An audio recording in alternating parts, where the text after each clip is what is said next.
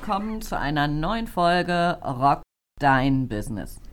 Der Podcast für mehr Wunschkunden, mehr Geschäft und einfach mehr Zeit für dich. Mein Name ist Andrea Weiß und ich freue mich, dass du wieder an Bord bist. Heute sitze ich nicht alleine vor dem Mikro. Ich habe mir einen Gast eingeladen. Volker Lindenau von FX Lindenau aus Ahrensburg ist bei mir und wir sprechen über Money, Money, Money. Und da ist er einfach der Experte. Lieber Volker, schön, dass du da bist. Ja, vielen Dank für die Einladung. Ich freue mich auch, dass ich hier sein darf und freue mich auf einen interessanten Talk heute. Ja, super cool. Dann lass mich dich noch kurz vorstellen. Du bist seit über 30 Jahren im Devisenhandel und Kapitalmarkt tätig. Ja. Darunter Stationen als eigenverantwortlicher Händler bei der Deutschen Bank. Du warst bei namhaften Banken wie der Commerzbank, der WestLB, der Norddeutschen Landesbank sowie als Senior Business Development Manager bei der Western Union Business Solution. Ja. Wow, ich bin echt ähm, in Ehrfurcht hier fast erstarrt. Das muss man nicht, danke. Aber auch nur fast. Vor drei Jahren hast du den Sprung in die Selbstständigkeit gewagt und berätst heute klein- und mittelständische Unternehmen bei Kapitalmarktgeschäften und bei Währungs- und Finanzierungsfragen. Genau. Also, ihr Lieben, heute geht es wirklich um euer Geld, euer Money, Money, Money. Und hier gleich meine erste Frage an dich, lieber Volker. Ja. Was sind die größten Stolpersteine beim Gespräch mit der Hausbank? Ja, die größten Stolpersteine bei dem Gespräch mit der Hausbank, die sind sehr vielschichtig. Wenn man sich heute das Bankenumfeld anguckt und sieht, dass bei der Deutschen Bank und bei der Commerzbank massive Stellenstreichungen kommen sollen und noch kommen werden, ähm, hat der Kunde ein Problem. Der Betreuer, den er vielleicht seit 20, 30 Jahren kennt, wird es nicht mehr geben und gibt es auch nicht mehr. Das heißt, hier ist schon ein gewisses Kommunikationsproblem, weil der Kundenbetreuer, den man hatte, der kennt das Business, was man hat. Wenn ich jetzt wieder einen neuen Kundenbetreuer habe, dem muss ich theoretisch das ganze Business nochmal erklären. Ich glaube, das ist ein ganz großer Hemmschuh, weil dort auch ein gewisses Vertrauensverhältnis zwischen Kunde und Bankbetreuer besteht. Und das sind, das sind natürlich Sachen, die kann man nicht von heute auf morgen lernen, sondern Kundenbeziehungen müssen wachsen. Und wenn ich einen neuen Bankbetreuer habe, dann muss der mich kennenlernen und ich muss ihn kennenlernen. Und das dauert normalerweise eine gewisse Zeit. Mhm. Ja, kann ich verstehen. Also ich mit meiner Hausbank, die ich ähm, nach wie vor noch in, in Weinheim habe, das ist total cool. Die kennen mich, wenn ich da anrufe und ähm, mir irgendwas auf dem Herzen liegt, dann ähm, wissen die, ah ja klar, machen wir, erledigen wir alles. Das ist ja. einfach super cool. Jetzt gehe ich zu meiner Hausbank, weil ich ähm, vielleicht irgendein Förderprogramm brauche, was auch immer. Was ist noch ein Stolperstein beim Gespräch mit der Hausbank? Abgesehen davon, dass der Mensch am anderen Ende der Leitung der Zoom-Geschichte, also der Zoom-Konferenz oder whatever, ähm, oder im persönlichen Gespräch, ähm, dass er mich nicht kennt. Was könnten noch so große Stolpersteine sein? Der größte oder mit der größte Stolperstein kann, kann sein, ich, kann, ich war ja auch ein paar Jahre lang Firmenkundenbetreuer und um es auf den Punkt zu bringen, man hatte gewisse Gewinnvorgaben, die man erfüllen sollte. Das heißt, man musste Produkte an den Kunden bringen, die teilweise gar nicht für den Kunden passten. So, per Saldo heißt das, die Bank versucht dann Produkte für den Kunden oder an den Kunden zu bringen, die ihm aber gar nichts nützen. Beispiel Lebensversicherung war vor zwei Jahren oder vor drei Jahren ein Riesenthema. Ähm, haben viele Kunden oder haben wir damals als Firmenkundentreuer als Auftrag bekommen, diese Lebensversicherung an den Kunden zu verkaufen. Obwohl bei dem Zinsniveau ähm, macht das ganz macht das wenig bis gar keinen Sinn. Dazu kommt, dass ähm, der Bankbetreuer, jetzt muss ich wieder ein bisschen für die Bank sprechen, mhm ähm, die haben natürlich auch einen riesen Erfolgsdruck. Das heißt, sie kriegen teilweise vorgegeben, was sie verkaufen müssen. Und dafür, was sie verkaufen müssen, kriegen sie eine gewisse Provision. Das heißt also, es sind zwei Punkte. Sie verstehen den Kunden nicht richtig. Der zweite Punkt ist, sie haben einen Erfolgsdruck, weil sie gewisse Produkte vorgeschrieben bekommen. Und die dritte Sache ist, wenn ich jetzt wieder eingehen auf das, was ich eben gesagt habe, komme, dass die Bankbetreuer oder die Kundenbetreuer ja, ja, gar nicht wissen, ob sie morgen da noch sitzen. Wenn sie zu den 10.000 Leuten der Commerzbank gehören und die Filiale vielleicht dicht gemacht wird, kann ich das menschlich voller verstehen, dass derjenige auch gar keine Lust mehr hat, sich mit dem Kunden zu beschäftigen, weil er wirklich um seine Existenz bangt und vielleicht auch kämpft. Und das sind Sachen, ähm, die sind nicht gut für die Kundenbeziehung. Mhm. Ja, aber was gibst du mir jetzt als Tipp mit auf den Weg? Ich muss zum Bankgespräch warum auch immer. Also weil ich vielleicht Förderprogramme haben möchte, weil ich ähm, vielleicht von diesen ganzen Corona-Hilfen gerade vielleicht einen Engpass habe ähm, und muss das über die Bank regeln, weil viele dieser Programme gehen ja über die Bank. Was sind da so die, was würdest du mir auf den Weg geben? Soll ich gleich meinen Steuerberater im Schlepptau mitnehmen oder? Ähm, ich glaube, ganz, ganz wichtig ist, dass man sich erst selbst mal einen gewissen Überblick verschafft, welche Hilfen es überhaupt gibt bei der KfW. So, mhm. dafür gibt es die Seite www.kfw.de und da gibt es sehr, sehr viele Programme. So, die sind auf der einen Seite sehr gut aufgebaut, auch sehr, sehr gut erklärt. Nur letztendlich, welches Programm wirklich zu mir passt, ähm, das muss ich im Dialog entweder mit dem Bankbetreuer, mit dem Steuerberater oder sogar mit einem externen Berater machen. Ich mache das zum Beispiel auch, weil es gibt sehr, sehr viele Förderprogramme und nicht jedes passt. Das heißt, man muss genau gucken, was für ein Business habe ich, was ist mein Geschäftsmodell, wo sind meine Probleme, die ich habe und welche Finanzierungsart passt zu mir. Es muss ja nicht immer ein Kredit sein. Es gibt auch die sogenannten Corona-Soforthilfen, die dann angeblich relativ schnell und günstig ausgezahlt werden sollen. Aber leider ähm, ist die Theorie anders als die Praxis. Und da habe ich auch schon ähm, Sachen erlebt, wo Mandanten diese Soforthilfe nicht bekommen haben, obwohl sie die KfW-Kriterien erfüllt haben. Also man muss immer darauf achten, was passt zu einem. Erstmal lesen, was passt zu einem und dann notfalls mit einem externen Berater sprechen und dann mit diesem auch zu der Bank gehen. Natürlich, Steuerberater ist auch immer eine, eine sehr, sehr gute Sache, wenn es darum geht, die Corona-Hilfen, die Überbrückungshilfen zu beantragen, weil das darf nur der Steuerberater. Denn der Steuerberater muss auch testieren, dass die Angaben des Mandanten stimmen. Das ist ein ganz wichtiger Punkt. Mhm, okay. Du bist ja auch als Berater tätig für, ich hätte das eingangs schon gesagt, für Kapitalmarktgeschäfte, Währungs- und Finanzierungsfragen. Wie würdest du oder andersrum für, für kleine und mittlere Unternehmen hier gibt es ja diese Förderprogramme, die es eben wie Sand am Meer gibt, wo man schon, ich bin natürlich auch mal auf der Seite von der KfW gewesen und bin da heillos verloren gegangen. Wie könntest du unterstützen? Also, dass ja, von einem kleinen Solo-Selbstständigen bis zu einem mittleren Unternehmen, dass wir das richtige Förderprogramm finden. Das ist im Grunde eine relativ einfache Sache. Also ähm, ich setze mich dann wirklich mit dem Kunden zusammen, nehme mir Zeit und wir beide ähm, suchen dann das richtige Förderprogramm für den Kunden. Wie läuft das ab?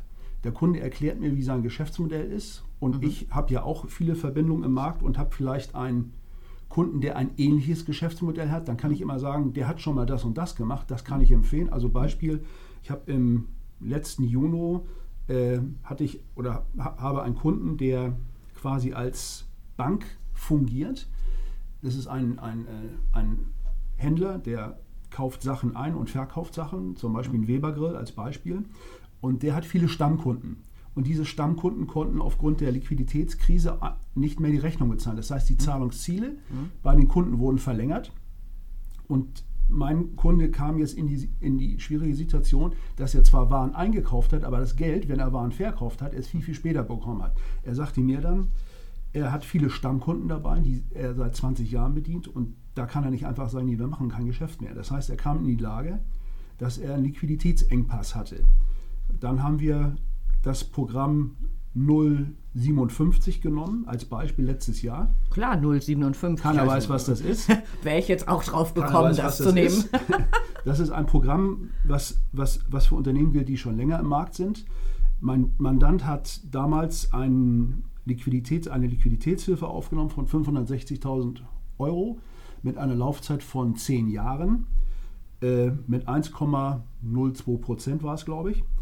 Und dieses Produkt haben wir eben mit dem Kunden zusammen und der Sparkasse zusammen im, praktisch im Dreierblock herausgefunden, was für ihn das Beste ist. Viele Köpfe stecken sich dann zusammen und finden dann auch eine gute Lösung. Also das wäre zum Beispiel ein Ansatz, dass man wirklich auch mit, dass man dann auch mit die Bank ins Boot holt, ins Boot holt und sagt, so, wir haben das und das Problem, was schon mit mir vorher abgesprochen wurde und dann kann man immer sehen, was die Bank vorschlägt. Und dann kann man das mit den eigenen Vorschlägen, die man selber im Kopf hat, vergleichen. An sich gar keine so schlechte Sache. Mhm. Okay.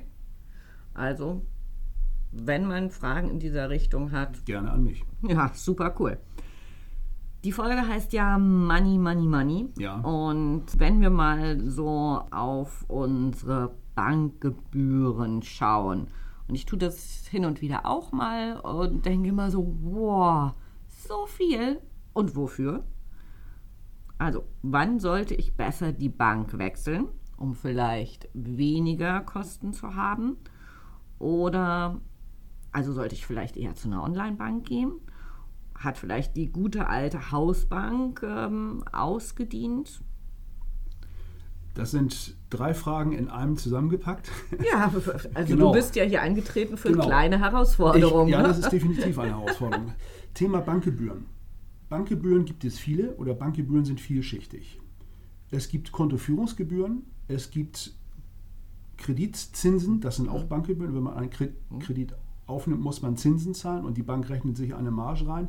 Es gibt Gebühren im Auslandszahlungsverkehr, es gibt Gebühren im Devisengeschäft, es gibt viele Gebühren. Jetzt muss man genau verifizieren, was mhm. macht man? Mhm. Was ist das Geschäft des Kunden oder was mache ich am Geschäft? So, wenn ich beispielsweise, ich bin Importeur von Kleidung und muss die Kleidung, die ich produzieren lasse, in China mhm. bezahlen. Und in China ist es oftmals so, dass der Kunde Dollars bezahlen muss. Dann würde ich mir angucken, wie viel Marge rechnet mir die Bank ab, wenn ich Dollars kaufe und wenn ich diese Dollars kaufe, wie viel rechnet mir die Bank ab, wenn ich die Dollars von Deutschland nach China bezahlen muss? Da gibt es sehr große Unterschiede. Ist auf der einen Seite verlangen Sparkassen oftmals bis zu 25 Euro pro Überweisung. Wenn man Dollars kauft und ich sage mal so nicht so viel Volumen hat im Jahr, ich spreche mal von einer Million Euro, dann sagt man, es ist nicht viel. Wenn man 50 Millionen hat, dann ist das schon mehr. Dann kann man natürlich sehen, einer, der tendenziell weniger zu tun hat oder weniger Dollars kaufen muss im Jahr, der wird tendenziell eher höhere Gebühren zahlen als einer, der 50 Millionen Euro im Jahr zu tun hat. Der wird dann tendenziell weniger Gebühren zahlen. Wahrscheinlich auch im Auslandszahlungsverkehr. Gut, es gibt keine Maß oder es gibt keine generelle Tendenz bei Bankgebühren, was ist billig, was ist teuer. Es gibt viele Gebühren und da muss man einfach genau drauf gucken, in welchem Geschäftsfeld ich am meisten aktiv bin. Mhm. Die Frage war, ich nehme jetzt mal eine Frage vorweg, hat die alte Hausbank ausgedient? Ich würde sagen, jein. Das ist keine befriedigende Antwort. Ähm, ja, sie hat ausgedient, weil der Kunde differenzieren muss. Bin ich auslandslastig in meinem Geschäft oder habe ich nur im Inland zu tun? Im Grunde, um es ganz simpel zu sagen, muss das Gesamtpaket stimmen. So, und die Hausbank hat eben wieder nicht ausgedient. Das komme ich wieder auf das, was ich davor sagte. Wenn ich, eine, wenn ich einen Kunden, den ich schon seit Jahren kenne und der mein Geschäft kennt und ich ein Problem habe und sage so, ich meine im Auslandszahlungsverkehr oder generell bei den Buchungskosten zahle ich zu viel, lass uns mal darüber reden. Und man redet mit dem Kundenbetreuer darüber und der sagt, okay, wir können, ich, das ist meine Schmerzgrenze, auf die Gebühren kann ich runtergehen. Ähm, wenn man mit dem offen sprechen kann, dann äh, würde ich sagen, kann man oder ist die Hausbank noch da und auch das alte Hausbankprinzip gilt. Das kann man jetzt auch bei Krediten sehen. Zum Beispiel geben Banken nicht so gern Kredite, wenn die Firma jünger als drei Jahre ist, dann hat man schon ein Problem. Wenn die Firma älter als drei Jahre ist, dann geben Hausbanken, weil sie eben auch den Kontofluss sehen wollen, was ist da passiert, Ein- und Ausgänge, sind die Banken leichter dazu geneigt, dann auch leichter Kredite zu geben, weil sie eben eine Historie mit dem Kunden haben ja, sonst muss man wirklich gucken, das Gesamtpaket muss stimmen. Ähm, der Service muss stimmen und ein ganz, eine ganz wichtige Sache ist, dass wenn man einen Kundenbetreuer hat oder eine Bank hat, ähm, dass eine gewisse Verbindlichkeit da ist. Ganz simples Beispiel. Wenn ich einem Kunden sage, ich rufe dich morgen um 11 an, dann rufe ich den auch um, um 11 an oder kann auch mal 5 nach 11 sein. Aber es gibt eben viele Banken, was ich in den letzten Jahren erlebt habe, wo ich auch Mandate hatte, ähm, Kunden in Krediten zu beraten und die billiger zu strukturieren, dass man mit Banken gesprochen hat und dann die Banken sagten oder Sparkassen sagten, ja, wir rufen am nächsten Tag zurück, auf den Anruf warte ich heute noch. Das darf nicht passieren. Und insofern dürfen sich auch viele Banken und Sparkassen nicht wundern, wenn sie dann auch Kunden verlieren mhm. weil eben manche Banken und Sparkassen auch einen besseren Service bieten. Mhm. Online-Bank, ist es eine Option, wenn ich ein Business habe? Oder ist eine Online-Bank eher was für, für Privatpersonen? Eine Online-Bank ist in der ersten oder ist im ersten Schritt, würde ich sagen, mehr was für Privatpersonen. Jetzt komme ich wieder zu dem Punkt, was ich vorhin sagte. Man muss wirklich auf das Geschäftsmodell gucken, was man hat. Wenn ich wirklich nur Zahlungen habe, also keine Auslandszahlung, wenn ich ein reines Konto habe, wo nur Zahlungen Ein- und Ausgänge rüberlaufen mhm. und ich keine und für mein Geschäft keine großen strukturierten Produkte, Kredite, Baufinanzierung laufen sollen, wo ich meiner Meinung nach dann auch eine Beratung brauche, obwohl es da auch gute Online-Banken gibt, würde ich im ersten Schritt sagen, eine Online-Bank ist im ersten Schritt nur etwas oder meistens für die Privatkunden was. Es gibt auch viele Firmenkunden, die zum Beispiel bei der N26 sind, die bei DKB sind. Das, das soll jetzt keine Werbung sein. Aber wo man wirklich dann auch ein reduziertes Service oder einen reduzierten Service der Bank wahrnehmen kann. Es gibt gewisse Sachen, vielleicht bin ich da ein bisschen altmodisch, aber ich würde bei Kreditentscheidungen oder bei Krediten, die ich dann als Firma äh, suche, das ist nach wie vor ein Vertrauensverhältnis. Und da muss einfach der Dialog zwischen Kunde, also zwischen Firmenkunde und Hausbank stimmen. Oder in diesem Fall nicht Hausbank, sondern vielleicht auch eine, ähm, eine andere Bank, weil es gibt sehr, sehr viel Beratung. Wenn der Kunde nicht genau weiß, was dahinter steht, dann komme ich natürlich auch wieder ins Spiel. Aber es gibt zum Beispiel gewisse rechtliche Sachen, äh, wo es doch vonnöten oder wo es besser ist, wenn man zum Beispiel eine schwere Kreditkonstruktion hat, wo man ähm, eine Kreditverbilligung macht bei einem bestehenden Kredit, dann äh, muss laut MIFID, das ist eine gesetzliche Vorgabe, dann muss die Bank dem Kunden das erklären, was da überhaupt gemacht wird, weil im laut MIFID müssen die, sind die Kunden klassifiziert in Privatkunden oder Profi, ganz, ganz, ganz, ganz vereinfacht erklärt, wo, der, wo die Bank wirklich den Sachverhalt dem Kunden erklären muss. Und dann ist es besser, wenn man wirklich face-to-face -face sitzt, mhm. finde ich. Okay. Ähm, du hast es vorhin schon mal angesprochen, das Thema Währungsgeschäfte. Ja. Wenn ich also viel mit dem Ausland mache, ähm, viel vielleicht ähm, importiere aus China oder wo auch immer her, also Geschäfte übersee ähm, in Dollar. Ich, worauf muss ich da nochmal achten? Kannst du da nochmal ein bisschen tiefer reingehen? Ja, natürlich. Ähm, Beispiel, wenn ein Kunde, ich wiederhole das Beispiel von vorhin, ein Kunde stellt Textilien oder lässt Textilien in China produzieren. Oder Masken möglicherweise, oder Masken, Schnelltests. Auch Masken, auch Masken, Schnelltests oder also die Güter sind wirklich austauschbar. Mhm. Da muss er im Grunde auf zwei Sachen im ersten Schritt achten. Das erste ist, wann ist meine Zahlung fällig? Dafür gibt es, ich versuche es mal ganz simpel zu erklären, wenn ich wenn die Ware sofort kommt und ich die Dollars sofort kaufen muss, ist es in der Regel so, dass man das zwei Werktage macht. Das heißt, man kauft die Dollars, ich sage jetzt mal Montag und die Valutenstellung ist am Mittwoch. Das heißt, am Mittwoch gehen die Dollars zum Kunden raus und ich kriege die Euros dann. Das, ist, das nennt sich dann Kassegeschäft. Mhm. Ähm, wenn man Ware schon im Voraus produziert hat, kann man natürlich Kursschwankungen dazu nutzen, wenn man meint, der Dollar ist schwach, das heißt, dann kann man Dollar schon auf Termin kaufen. Das heißt, man kauft Dollars in der Zukunft, weil, man, weil der Kunde glaubt, der Kurs ist schwach oder weil man eben eine Verpflichtung hat. Ein Kalkulationskurs ist dort hinterlegt und ich kann diesen Kalkulationskurs mit meinem aktuellen Dollarkurs, den ich dann auf Termin, wo ich die Dollars auf Termin kaufe, der ist identisch. Darauf muss man natürlich achten, auf zwei Dinge, was ich vorhin auch schon kurz sagte. Zu welchem Zeitpunkt muss ich die Dollars kaufen? Sofort per Kasse, man kann sie auch gleichzeitig kaufen oder in drei oder in sechs Monaten. Was ein Devisentermingeschäft ist, das jetzt zu erklären, das würde den Rahmen sprengen. Okay. Ähm, ganz, ganz simpel. Man muss auf die Marge achten. Wie viel rechnet mir die Bank ab? Also auf die Stellen. Als Beispiel, wenn ich Dollars kaufen muss, der Kurs ist bei 1,10, rechnet mir die Bank 1,59 oder 1,69 ab. Ähm, und das Zweite, was ich vorhin auch schon kurz ansprach, was berechnet mir die Bank für die Zahlung von Deutschland nach China, also für den Transfer der Dollars? Dabei gibt es natürlich nicht nur Dollars, es gibt auch Funde, es gibt japanische Yen.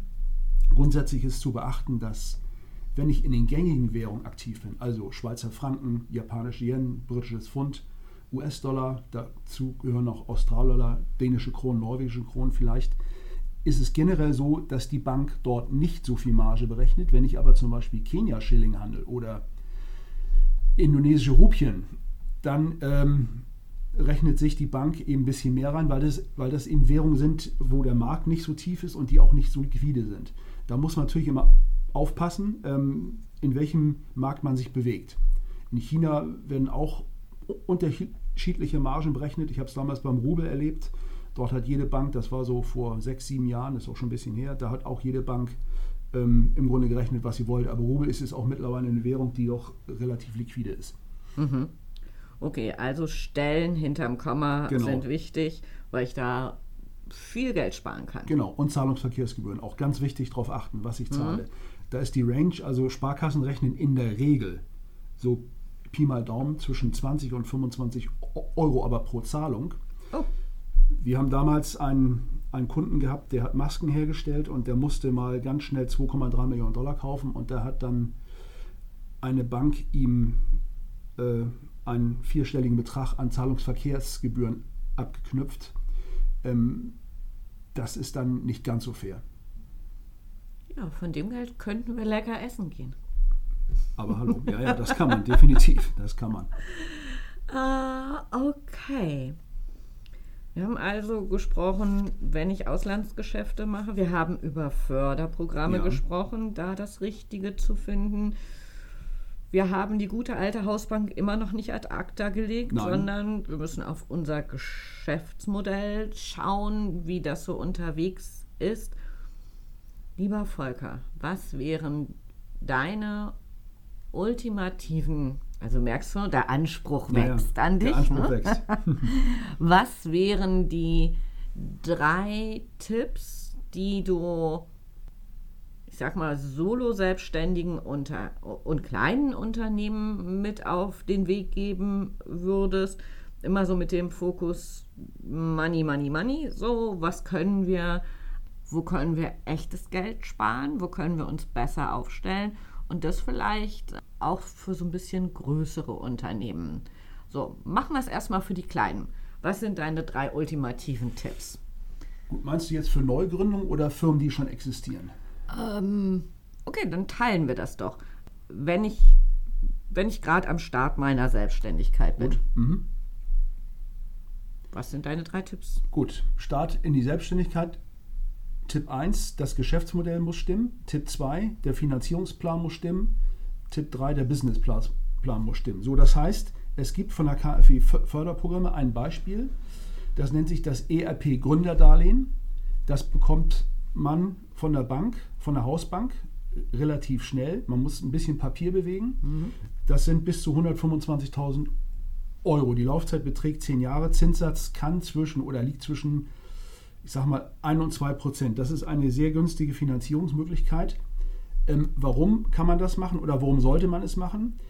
Weil die Bank nur 20 Prozent Risiko hat. Das heißt, der Rest des Risikos, 80 Prozent, gehen an die KfW. Das heißt, ähm, die Bank ist mehr gewillt, wo sie nicht 100 Prozent Risiko trägt, den Unternehmen dann auch einen Kredit zu geben.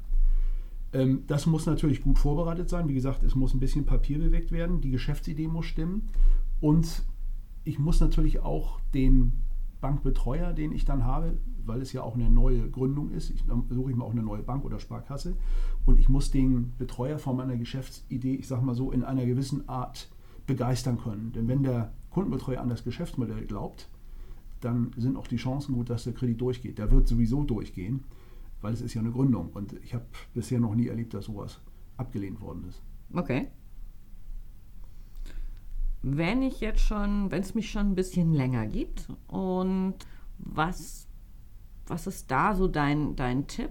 Ähm, einmal klar, wir gucken auf die, die Bankgebühren, ähm, so äh, detailliert, je nachdem, was, in, was ich so, so tue. Wo kann ich da Kosten vielleicht senken? Ähm, wenn man schon eine bestehende Firma hat, hat jetzt die KfW, ich weiß gar nicht wann das war, vor einer gewissen Zeit, ähm, die Fördermöglichkeiten verbessert. Das heißt, früher war es so, dass die Firma drei Jahre existieren musste. Jetzt gibt es gewisse Förderprogramme, die auch für Firmen gelten, die bereits fünf Jahre bestehen. Auch hierauf muss man wieder genau achten, was ist mein Geschäftsmodell und wo kann und will ich überhaupt Kosten sparen. So. Ähm, will ich nicht immer Kosten sparen? Also ja, es gibt gewisse Sachen, ähm, es gibt ja gewisse Sachen, da kann man gar keine Kosten sparen, sondern das sind durchlaufende Kosten. Selbst wenn ich Kosten sparen will, Stromkosten zum Beispiel, da steigt der Preis immer. Also das ist relativ schwer, Kosten zu sparen. Aber Scherz beiseite. Nein, man muss sich genau angucken, ich dann jetzt, meine Firma gibt es drei Jahre, dann muss ich mir einen Plan machen, das können wir auch gerne zusammen machen. Ich stehe hier, wo will ich in fünf Jahren sein? Mhm. Welche Mittel nutze ich dazu? um mein Ziel in fünf Jahren zu erreichen. Und dann mhm. schlage ich wieder den Bogen zurück. Ähm, Kredit ist immer was Wunderbares, was ganz Tolles, nur Kredit muss man letztendlich auch zurückzahlen. Das heißt, der Kredit muss ja im Grunde aus den Erträgen meiner Firma zurückgezahlt werden. Ich selber will mir natürlich auch noch ein Gehalt gönnen, das ist ganz klar, aber die Erträge müssen nachher so gut sein, dass ich, wenn ich den Kredit aufnehme, ich aus diesem Kredit, aus den Erträgen meiner Firma zurückzahlen kann. Das ist ganz kurz Kapitaldienstfähigkeit. So, da muss man gucken und jetzt kommen wir wieder, was wir vorhin kurz besprochen haben. Es gibt eine Vielzahl an KfW-Fördermöglichkeiten. Das Schöne ist immer bei, bei der KfW, dass die Bank eben nicht 100% Risiko trägt, sondern dass ähm, 80-20, das Verhältnis 90-10, ähm, dass die KfW einen Großteil des Risikos trägt. Auch hier wieder genau gucken, welches Programm ist für mich am besten. Das kann ich alleine machen, das geht auch. Kann man auch mit mir machen oder mit einem Bankberater zusammen machen.